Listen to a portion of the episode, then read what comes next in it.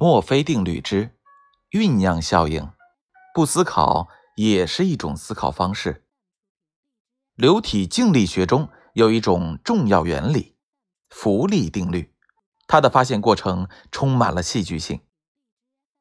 传说，古希腊的希伦王召见阿基米德，让他鉴定纯金王冠是否掺假。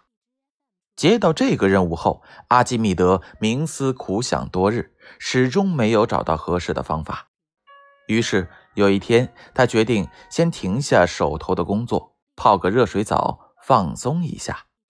在跨进澡盆时，有一部分水从澡盆边上溢了出来，而且他发觉自己入水越深，身体就越轻。于是他恍然大悟，通过计算将王冠沉入水中排出的水量，解决了国王的疑问，并且有了关于浮力问题的重大发现。阿基米德发现浮力定律的这一戏剧过程，后来被心理学家归纳为酝酿效应。很多时候，当我们尽力去解决一个复杂或者说需要创造性思考的问题时，无论耗费多少精力，都找不到正确的思路。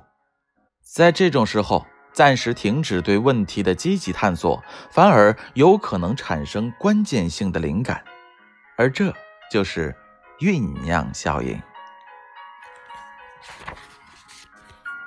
心理学家认为，所谓酝酿过程，并不是停止思考，而是将原先的整个思维过程转入潜在的意识层面。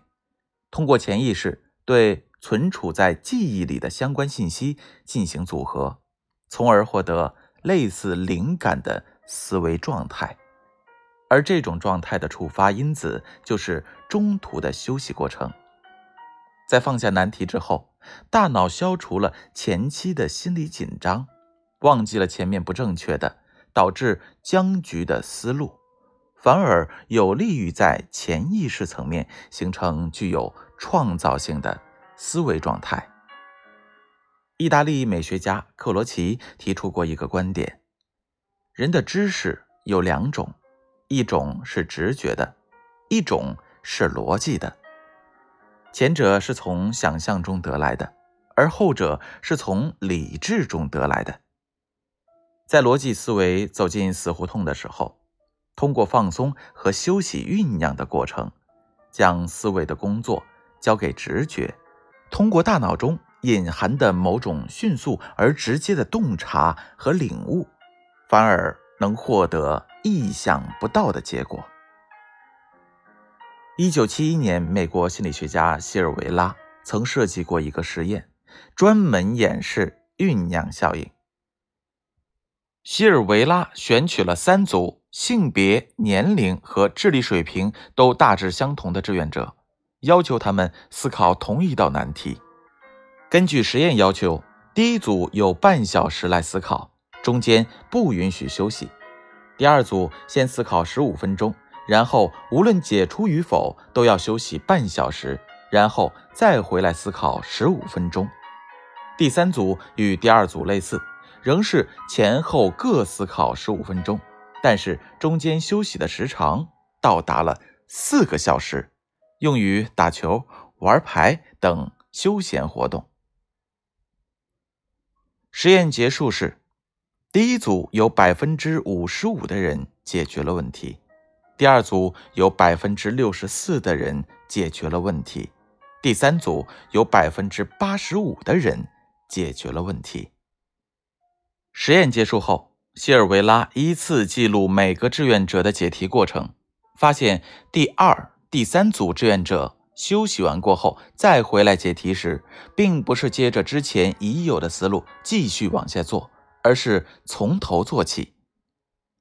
通过这次实验，谢尔维拉确信酝酿效应打破了解决问题的不恰当思路的定式，从而促进了新思路的产生。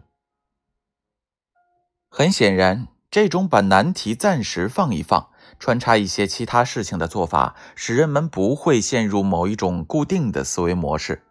能够采取新的步骤和方法，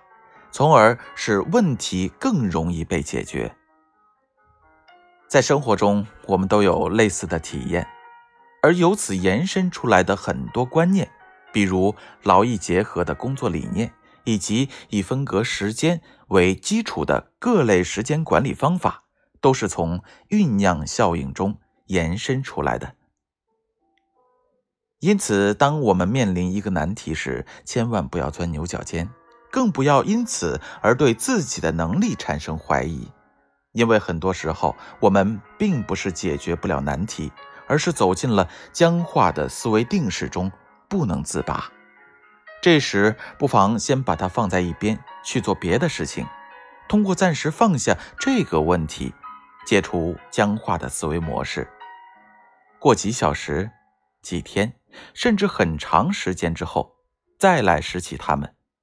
我们的大脑便能够运用新的思维模式去解决这个问题。要相信我们的大脑，它比我们想象中更强大。人脑中隐含着某种迅速而直接的洞察和领悟，这种能力被称之为灵感或直觉。要相信，即便我们停止思考问题。大脑中收集到的资料也不会消极的储藏在那里，它会一直在意识深处重组、加工原来储存的那一些资料，进而产生新的想法。墨菲定律之酝酿效应，不思考也是一种思考模式。由建勋叔叔播讲。